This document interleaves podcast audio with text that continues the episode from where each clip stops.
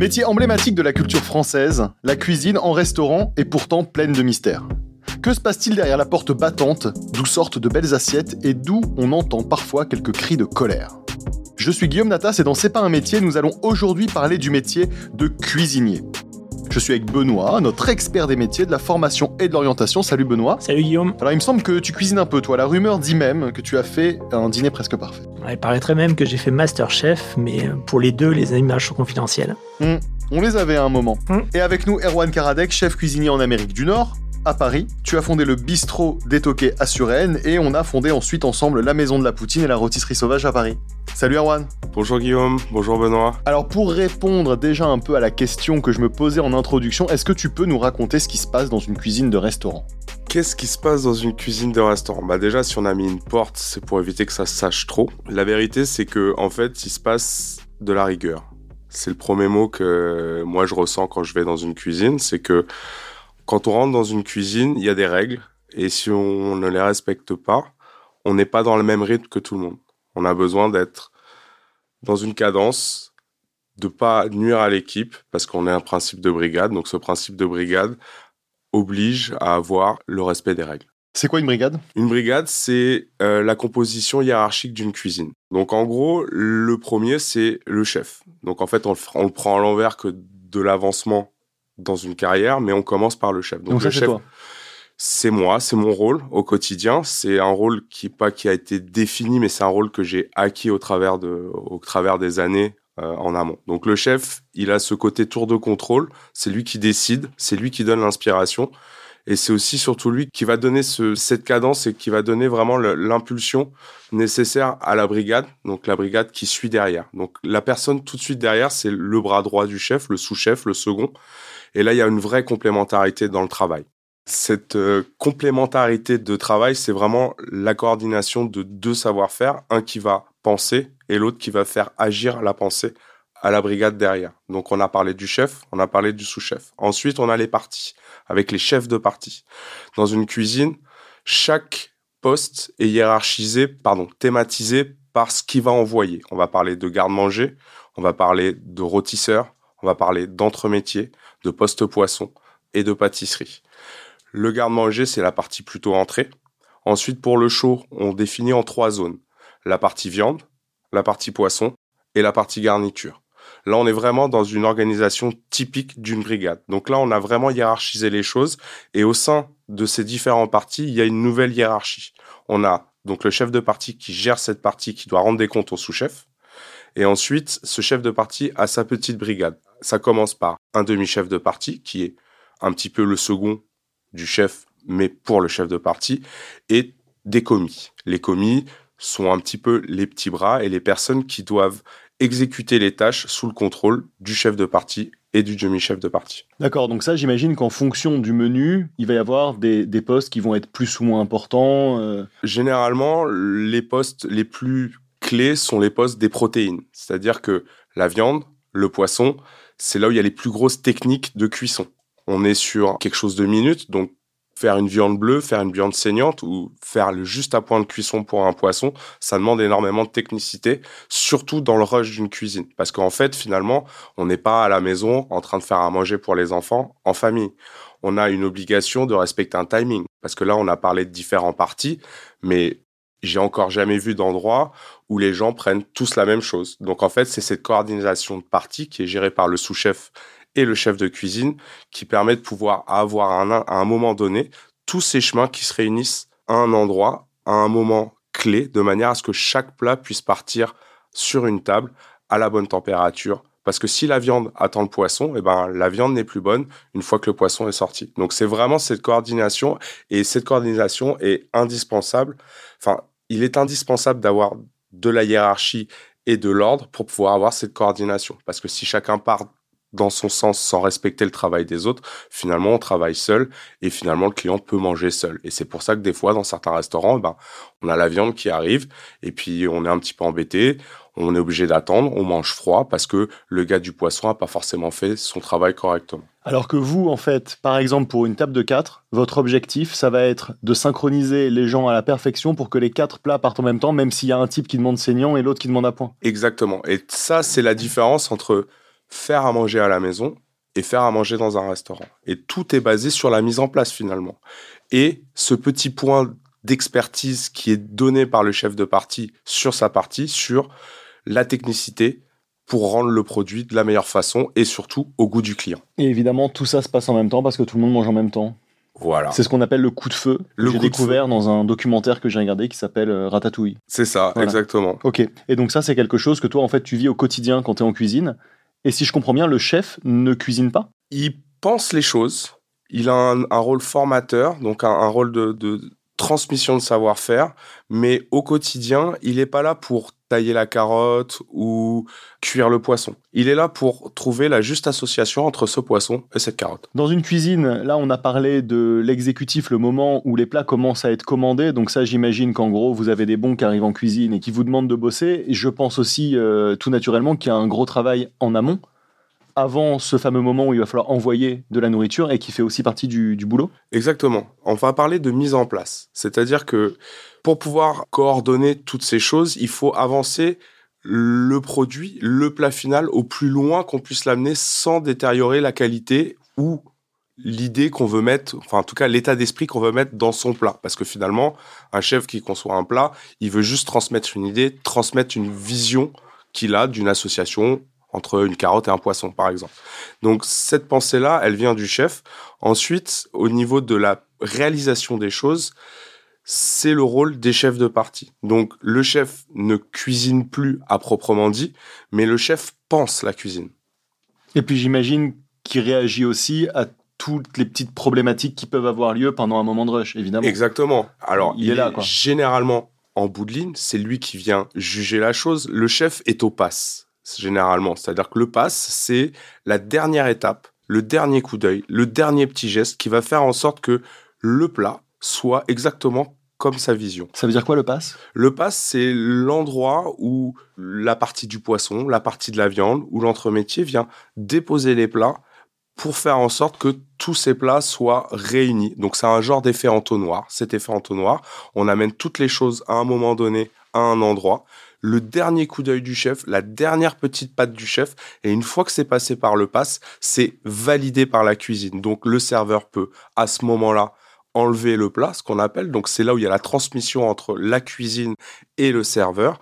Le serveur prend le plat en charge et doit l'amener au client. Et en fait, l'image est que tout simplement, le serveur amène l'idée du chef sur la table directement au client. Et après cette partie-là, donc là, on a, on a exploré le moment le plus fort où, où les plats sont préparés, le moment de préparation. Est-ce qu'il y a quelque chose après? Je suppose que là, ça va plutôt être de la, nettoyer la cuisine et. Ben, et terminer, euh, nettoyer, nettoyer les outils, se repréparer pour le service d'après, parce que finalement, euh, c'est des instants, c'est des moments et qui sont renouvelés deux fois par jour, parce qu'on déjeune et on dîne.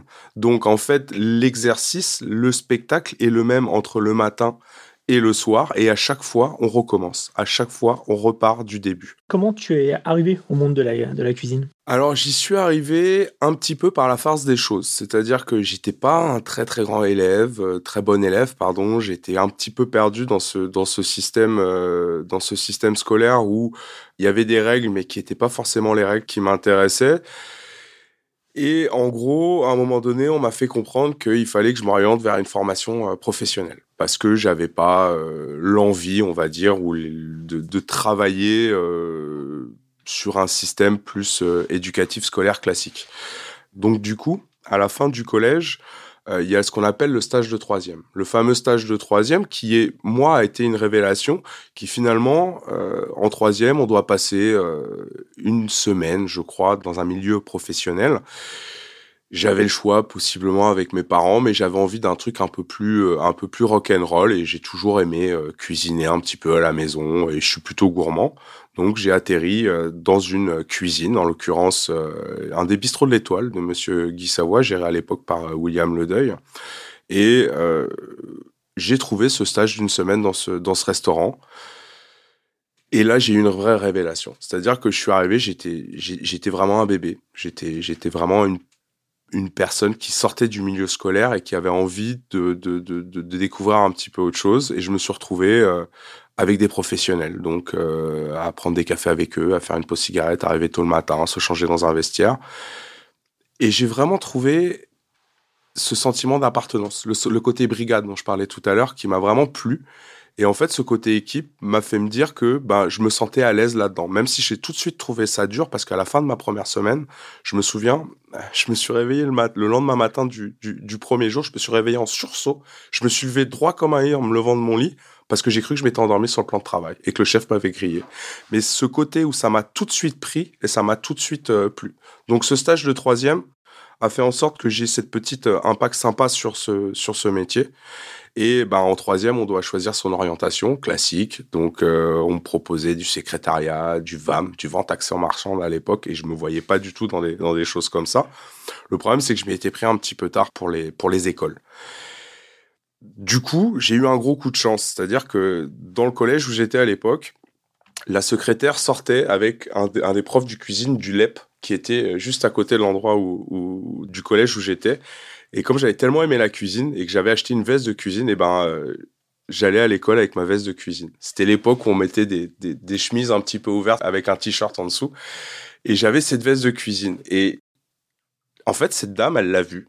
Et elle en a parlé. Et ils m'ont pris en entretien vraiment, genre, pour passer un BEP, mais c'était les entretiens de CAP. Je suis allé à cet entretien et là, ça a été la révélation. C'est-à-dire que ils ont tout de suite compris qui j'étais et ils m'ont dit tout de suite, ben, t'iras pas en CAP, t'iras en BEP parce qu'on peut pas te proposer mieux aujourd'hui dans notre cursus scolaire, mais on sent qu'il y a quelque chose avec euh, avec toi. Tu nous réexpliques la différence BEP CAP Alors CAP, alors euh, à l'époque c'était le, certificat d'aptitude professionnelle, donc c'était un diplôme qu'il était possible de passer à partir de l'âge de 14 ans, qui se passait en deux ans et qui permettait d'avoir la formation nécessaire pour être petite main dans une cuisine. Le BEP est accessible après la troisième, donc à partir de l'âge de 15 ou 16 ans, et c'est le brevet d'études professionnelles. À l'époque, c'était un examen qui se faisait aussi en, deux ans et qui permettait d'avoir une formation un petit peu supérieure. Donc on parlait un peu de nutrition, on parlait un petit peu de technique de cuisine, mais c'était pas non plus un grand niveau d'études d'études scolaires. Ça existe toujours, Benoît, ça? En fait, ça existe toujours. Et d'ailleurs, normalement, il est plutôt mal vu de passer en BEP directement. Il faut plutôt faire un CAP. Je pense aussi notamment à tous ceux qui veulent faire de la reconversion.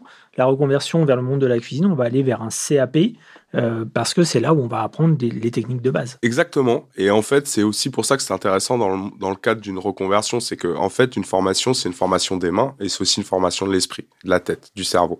Et que cette formation du cerveau, si on fait une reconversion, possiblement, on a déjà appris des choses en amont. Et tout ce qu'on apprend en amont, c'est un acquis pour le futur. Après, ce qu'il faut apprendre, c'est des gestes, c'est de la technicité.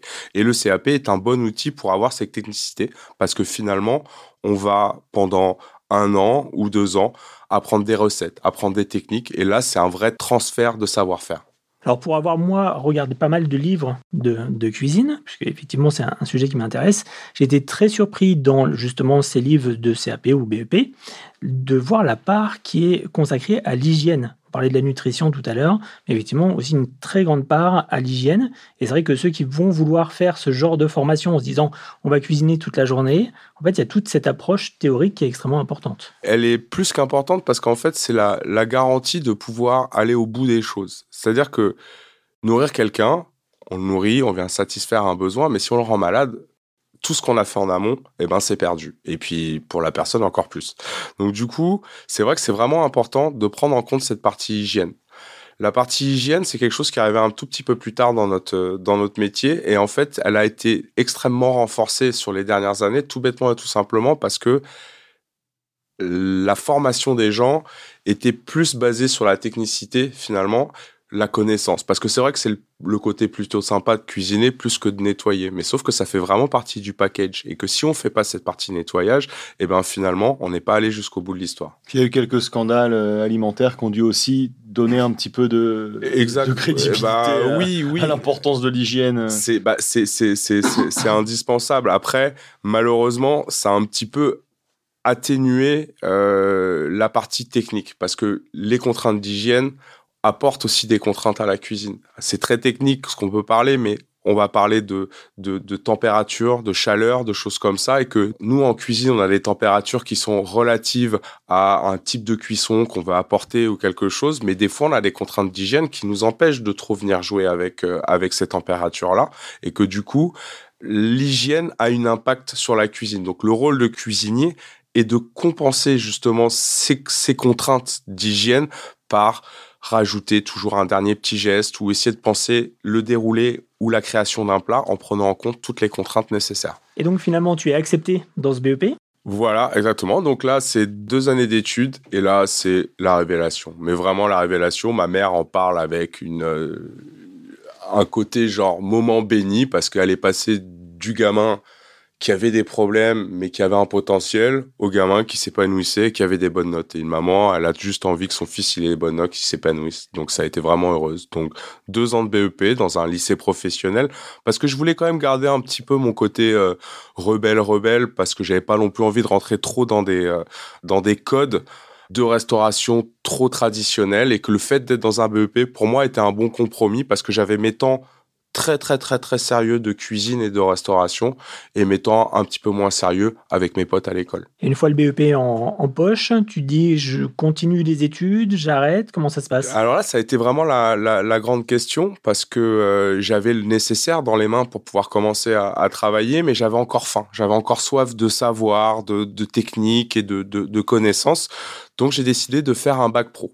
Mon lycée professionnel à l'époque ne faisait pas de, bac pro. J'ai eu la chance d'avoir une très très bonne note euh, au BEP que j'ai passé en deux ans. Donc pour aller en bac pro, j'avais vraiment le choix des écoles. Et il y a plusieurs façons d'accéder. Soit on passe par une école hôtelière traditionnelle qui ont une formation qui est très axée sur le luxe, sur la cuisine de haute qualité. Il y en a quelques-unes autour de, Paris qui ont d'ailleurs une certain, une certain impact sur les choses parce qu'ils peuvent aller chercher des candidats. Et en l'occurrence, moi j'avais une école hôtelière qui voulait absolument que, que, j'aille chez elle et je l'avais pas sélectionné dans mon trousseau de mon trousseau d'école.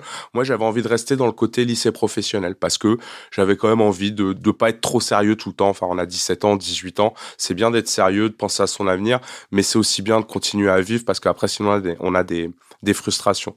Donc, j'ai réussi à accéder au bac professionnel dans un lycée professionnel comme j'avais envie d'être pour pouvoir garder cette autonomie et pouvoir continuer à, former ma tête en même temps que je formais mes, mes mains. Et après, le bac pro, ça s'arrête Ou il y a encore des formations qui existent? Alors, à l'époque, euh, il y avait le BTS. Donc, euh, je crois que le terme, c'est brevet de technicien euh, supérieur. Et là, en fait, on était beaucoup plus axé sur la partie compta, la partie hygiène, la partie nutrition, des choses comme ça. Et moi, c'était pas là que j'avais envie. J'avais vraiment ce côté genre, voilà, moi, je veux faire de la cuisine. Dès le début, on est mis dans des trousseaux un peu mixtes, c'est-à-dire qu'on est mélangé entre équipe de salle et équipe de cuisine.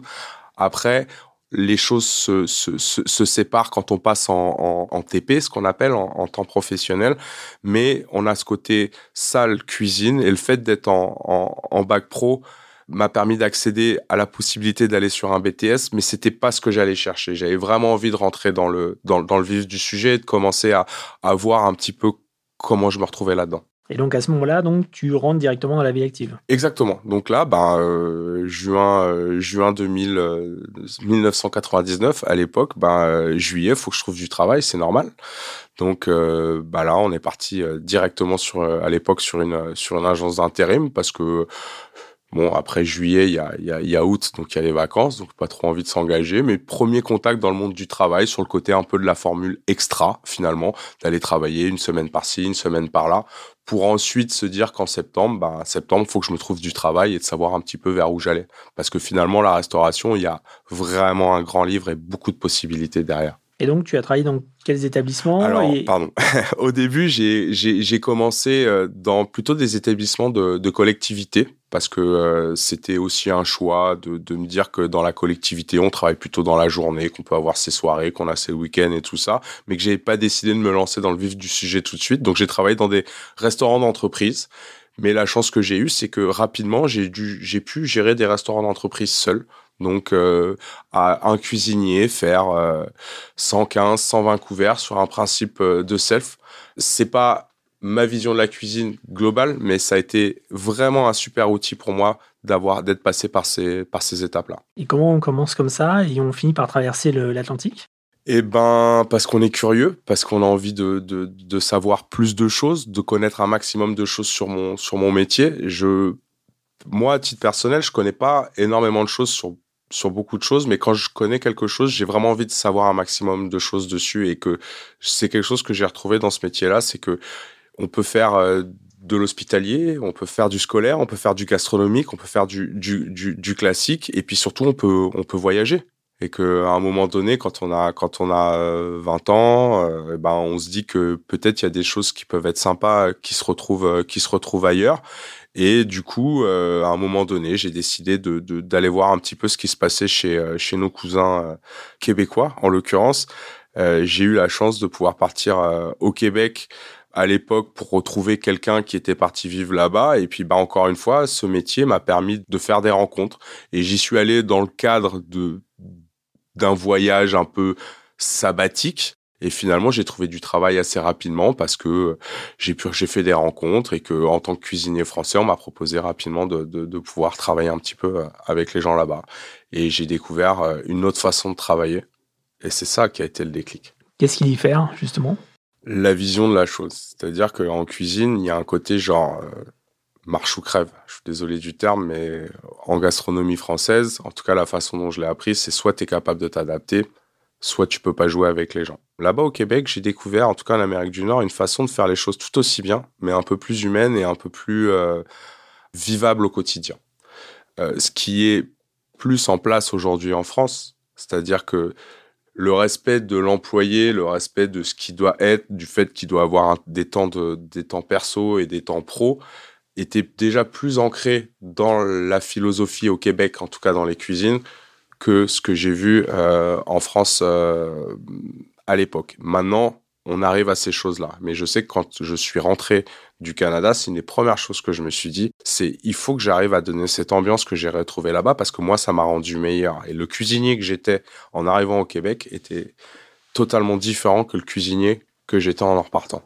Il paraît que le milieu est, difficile euh, d'accès pour les femmes. C'est quelque chose qui se dit. Qu'est-ce que tu qu'est-ce que t'en penses? Ben, je suis assez d'accord. En tout cas, euh, quand moi j'ai commencé à découvrir ce, métier-là, les, femmes dans les cuisines étaient euh, souvent associées à, des ovnis, c'est-à-dire qu'elles étaient, elles étaient présentes, mais elles finalement c'était pas forcément des femmes. Elles étaient des femmes, mais elles se comportaient pas comme des comme des femmes. Elles étaient obligées de se comporter comme des bonhommes pour pouvoir trouver cette place. La vérité, c'est que c'est c'est un métier euh, dit viril parce que il y a du côté physique, on est dans des ambiances à 50 degrés, ça crie, ça part dans tous les sens, il y a des choses lourdes à porter, il y a de la vapeur, il y a toutes ces choses-là. Donc, bêtement, les gens pensent que c'est un truc de gars. Mais finalement, c'est pas juste un truc de gars, c'est un truc de personnes courageuses. Donc, la place des femmes dans une cuisine, elle a été améliorée ces derniers temps par la conjoncture normale et c'est normal que ça ait fait du bien. Mais j'étais pas totalement d'accord avec euh, toute cette vision-là. Et c'est une des choses aussi que j'ai découvert en Amérique du Nord. C'est que il n'y avait pas cette différence comme en France, euh, ça a été une femme, ça sera plus dur pour toi. Non, tu es un cuisinier, que tu sois un homme, que tu sois une femme, ça sera dur parce que tu es un cuisinier, pas parce que tu es un homme, pas parce que tu es une femme. Et donc aujourd'hui, pour une femme qui se lance dans ce milieu-là, il y a quand même moins de difficultés à rentrer dans une cuisine et à être respectée euh? Je pense que oui. Je pense que oui et que euh, c'est pas une question de leur travail elles, elles ont pas fait mieux les choses ou moins bien les choses, c'est vraiment l'acceptation des gars cuisiniers et que euh, il y a quand même une progression des, des pensées dans les cuisines euh, là-dedans parce que aujourd'hui les femmes ont vraiment leur place dans les cuisines et elles ont elles apportent vraiment quelque chose de, de, différent. Oui, c'est un peu comme dans tous les métiers qui étaient euh, monopolisés par les mecs et ces dernières années ont été un petit peu de, de nouveaux reconquis quoi. Alors moi, j'ai une autre question qui, qui m'intéresse. Est-ce que tu peux nous expliquer un peu le système des étoiles Michelin, qui est quelque chose d'assez important visiblement dans la cuisine, Alors, qui est un peu obscur? Les étoiles Michelin, euh, c'est euh, donc le Michelin à l'époque qui, qui, qui, vendait juste des pneus et qui, pour pouvoir créer des pneus, euh, vendre des pneus, s'est dit tiens on va on va référencer des, des, restaurants comme dans toute la France comme ça les gens vont vont, vont user leurs pneus. Vont rouler. Ça c'est vrai. Ça c'est la vraie histoire du du, du, du Michelin. C'est trop but là-dessus. Et finalement quand on a une bonne idée sans le savoir, et ben finalement ça prend quasiment euh, le dessus sur le reste. Donc le guide Michelin n'est pas plus fort que les pneus Michelin, mais c'est vraiment deux choses, euh, deux choses parallèles. Qu'est-ce qui, qu'est-ce qui fait aujourd'hui qu'on peut avoir une étoile, deux étoiles, trois étoiles dans un restaurant?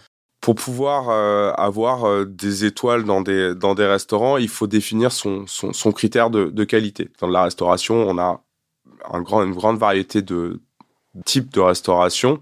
Et donc, en fait, c'est basé sur le lieu, sur la cuisine, sur l'accueil et sur le service. Donc ça, c'est vraiment des choses qui sont les clés pour pouvoir aller chercher des étoiles Michelin et qu'en fait, finalement, c'est un moment d'exception pour un client. Une coordination complète entre le moment où j'arrive, le moment où je consomme et le moment où je repars. Ça doit être un moment dit parfait. Pourquoi un moment parfait? Parce que les gens viennent dépenser un petit peu d'argent et que pour, pour être capable de hiérarchiser ces moments, ces moments parfaits, eh ben, le guide Michelin a mis en place des visites surprises dans des, euh, dans des restaurants et que finalement, à force des choses, ils ont pris le dessus sur l'impact qu'ils voulaient avoir. C'est-à-dire qu'aujourd'hui, ils venaient juger les gens alors que, enfin, à l'époque, pardon, ils venaient juger des restaurants pour en parler tout simplement et que maintenant, aujourd'hui, c'est vraiment une façon de se différencier par rapport aux autres, aux autres restaurants. Si on est référencé dans le Michelin, c'est un peu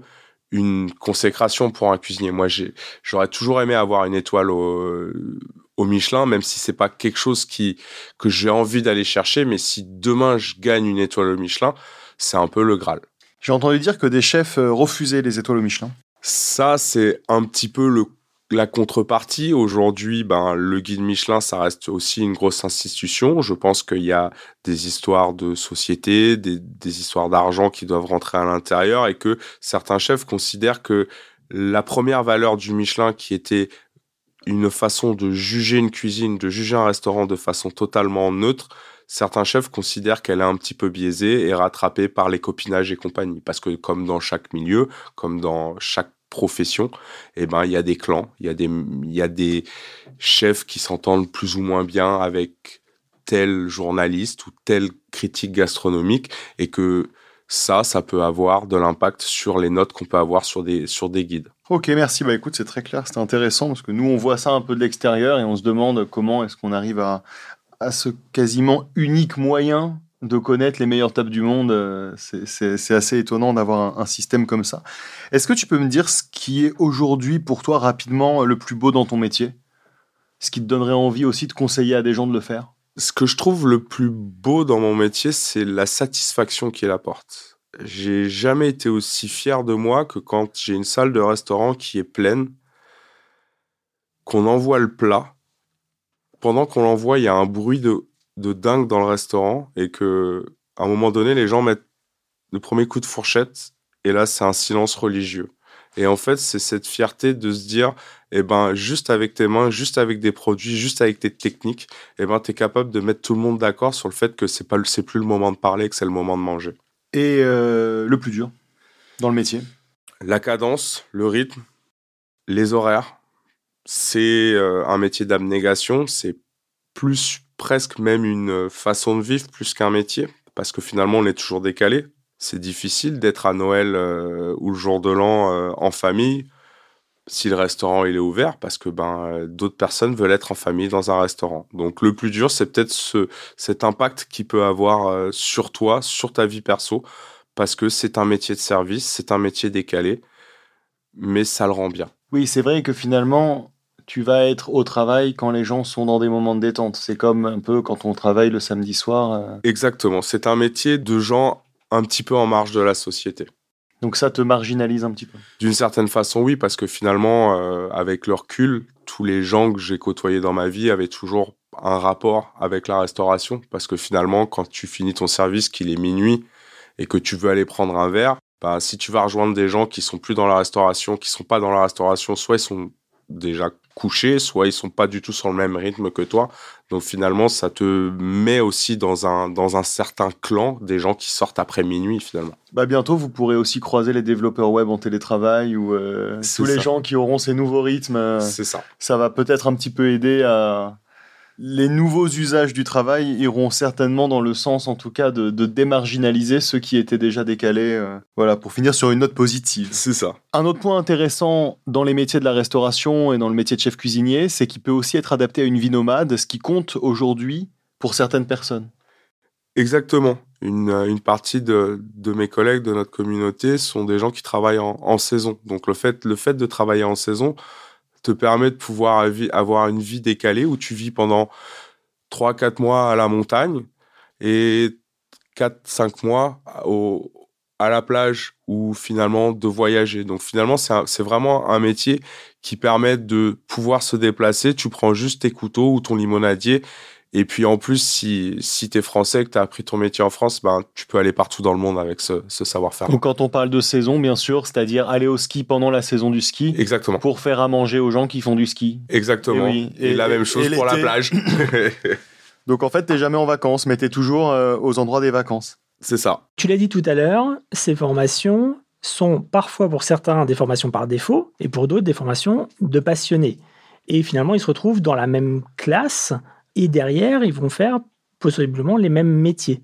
Mais tu l'as dit aussi, en sortant de ces formations-là, on peut aller se retrouver dans, je dirais, le, petit restaurant du coin, de la restauration collective comme tu as eu, ou dans un palace. Qu'est-ce qui va faire qu'on va se retrouver dans un établissement plutôt qu'un autre? Je crois que c'est des choix perso et une conclusion normale des choses. Je m'explique. Aujourd'hui, manger, tout le monde mange. Tout le monde doit petit déjeuner, déjeuner et dîner.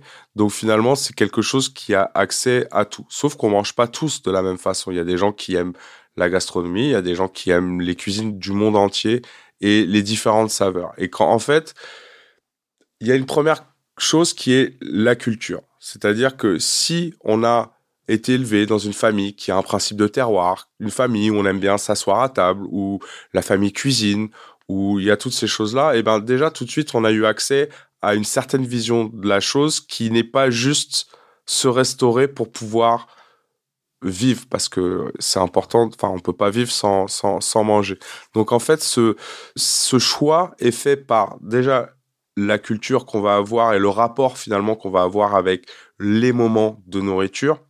Ensuite, il y a à quel point on veut s'investir dans un métier, c'est-à-dire que évidemment, on va parler de collectivité, on va parler d'étoiles Michelin, et eh ben ça demande pas le même investissement, mais je crois que ça c'est pas réservé uniquement à mon métier, c'est-à-dire que si on veut faire bien les choses, et eh ben on va aller chercher et on va donner plus de temps dans ce dans ce métier-là.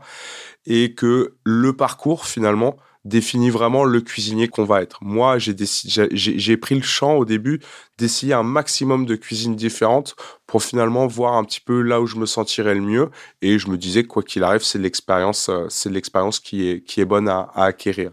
Donc, on peut atterrir par hasard dans un restaurant possiblement étoilé, mais on n'y reste pas par hasard. Donc si quelqu'un aujourd'hui est passionné de cuisine, a envie de travailler demain dans un restaurant étoilé, il n'est pas obligatoire qu'il passe par une école particulière ou une autre, comme on évoquait un petit peu tout à l'heure, des écoles un peu plus élitistes, on va dire, pour certaines. Finalement, c'est pas un passage obligé. Exactement, exactement. Et mon parcours est le reflet de, le reflet de ça. C'est-à-dire que moi, j'ai fait des stages quand j'étais en BEP et en bac pro dans des palaces, dans des étoilés Michelin, alors que j'étais dans un lycée professionnel et que c'était pas vraiment la coutume. C'est-à-dire que les autres stagiaires avec qui je travaillais sur cet établissement-là étaient plutôt issus d'écoles hôtelières euh, traditionnelles. Mais ces gens-là n'ont pas forcément réussi à rester dans ce, dans ce, milieu-là. Donc, qu'on parte avec l'élite ou qu'on parte avec la base, j'ai envie de dire, finalement, c'est les choix qu'on va faire et l'investissement qu'on va mettre dedans qui va faire en sorte qu'on se retrouve plus ou moins dans du luxe ou pas dans du luxe. Est-ce que tu as des petites anecdotes rigolotes sur ton métier, Erwan? Nous, on aime bien les anecdotes rigolotes dans C'est pas un métier. Bah évidemment, évidemment. Étant donné que c'est un moment de vie, il se passe toujours des choses euh, un petit peu rigolotes. Je vais donner déjà par exemple euh, mon premier service en Amérique du Nord, où euh, quand je suis arrivé là-bas, j'ai eu la chance de travailler dans un bistrot dit français, donc de cuisine française au Québec, le restaurant Le Méac à l'époque, et j'avais le rôle de rôtisseur, grillardin rôtisseur. Et ce, ce rôle-là est quasiment le rôle le plus important euh, avant d'être sous-chef ou chef dans une dans une brigade. Donc j'étais assez fier de assez fier de moi. Donc je me suis dit je vais montrer un petit peu comment on fait en France euh, et comment ça se passe. Et le première table que je sors, je sors un, un, un magret de canard et un, carré d'agneau. Et euh, la serveuse qui était qui vient pour enlever le plat, je demande d'enlever la table et je lui dis voilà on enlève. Et puis elle me regarde, elle me dit lequel est le magret de canard et lequel est le, le, carré d'agneau? Et là, moi, je sortais de France, je venais d'arriver au, Québec, là je deviens euh, rouge de tout, de tout, dans tous les sens. Comment ça se fait? C'est inadmissible. Regarde, il a un gros os, l'autre il a pas, il est émincé, ça n'a rien à voir et tout ça, tu connais rien. Et là je commence à crier, à faire mon, bon français en, cuisine. Et là j'ai le patron, je serais toujours euh, Émile, un, petit gars, 55 euh, ans, pas très grand, tout fin, euh, grisonnant. il vient m'attraper par l'oreille, genre il me tire comme ça par l'oreille en me disant mais tu, te prends, tu te prends pour qui à parler comme ça mais euh, à mes employés, mais patron, vous vous rendez compte, un magret de canard, un, carré d'agneau et tout ça. Bah toi t'es un vrai Français qui me dit. Je dis comment ça t'es un, je suis un vrai Français? Je dis bah oui, tu penses que tout le monde mange du foie gras et du caviar toute l'année. Bah, je dis, bah, euh, on a tous accès à ces choses-là. Et bah, la jeune femme que tu as en face de toi, jamais de sa vie, elle a mangé un magret de canard et un, carré d'agneau. Et en fait, si elle vient travailler ici au quotidien, c'est pour avoir la chance d'en manger, euh, d'en manger un jour. Donc là, il m'a dit direct, il m'a dit, si tu es venu de France au Québec pour être comme en France, eh ben, retourne en France. Comme ça, ça sera plus simple. Et du coup, si tu veux rester, eh ben, comprends que les autres, ils ont une autre vision des choses, ils ont une autre connaissance et que c'est ça qui fait leur, euh, leur savoir. Moi, je suis content donc d'apprendre que tu as bien représenté les Français euh, auprès de ces insupportables Nord-Américains qui connaissent rien à la bouffe.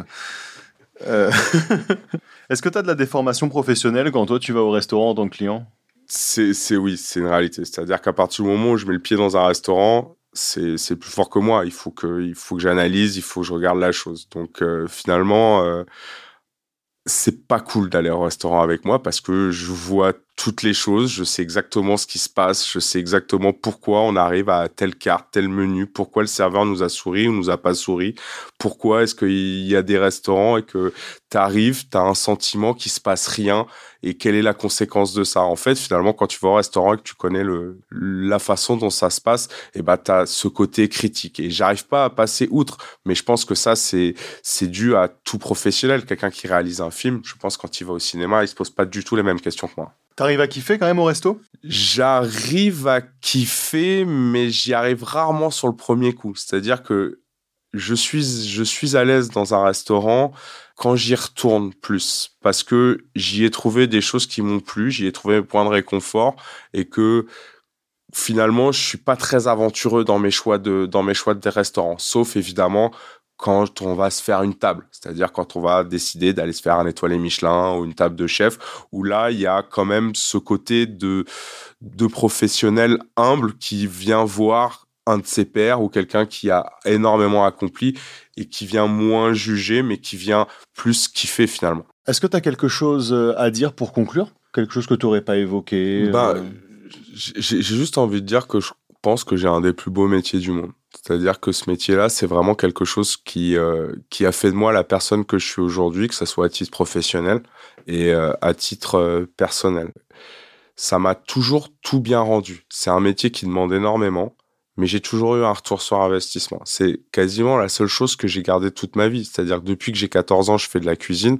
Aujourd'hui, j'en ai 43 c'est le seul métier que j'ai eu. Par contre, j'ai eu des copains différents, j'ai eu des copines différentes, j'ai eu plein de choses qui se sont passées dans ma vie, mais le seul fil conducteur qui est vraiment resté tout du long, indépendamment de mes parents et de mon frère, eh ben, c'était la cuisine. Et la cuisine, c'est quasiment un point de réconfort pour moi parce qu'en fait, à chaque fois, elle a toujours été là. Quand je me retourne, elle est là. Quand j'ai besoin de m'appuyer sur quelque chose, elle est là.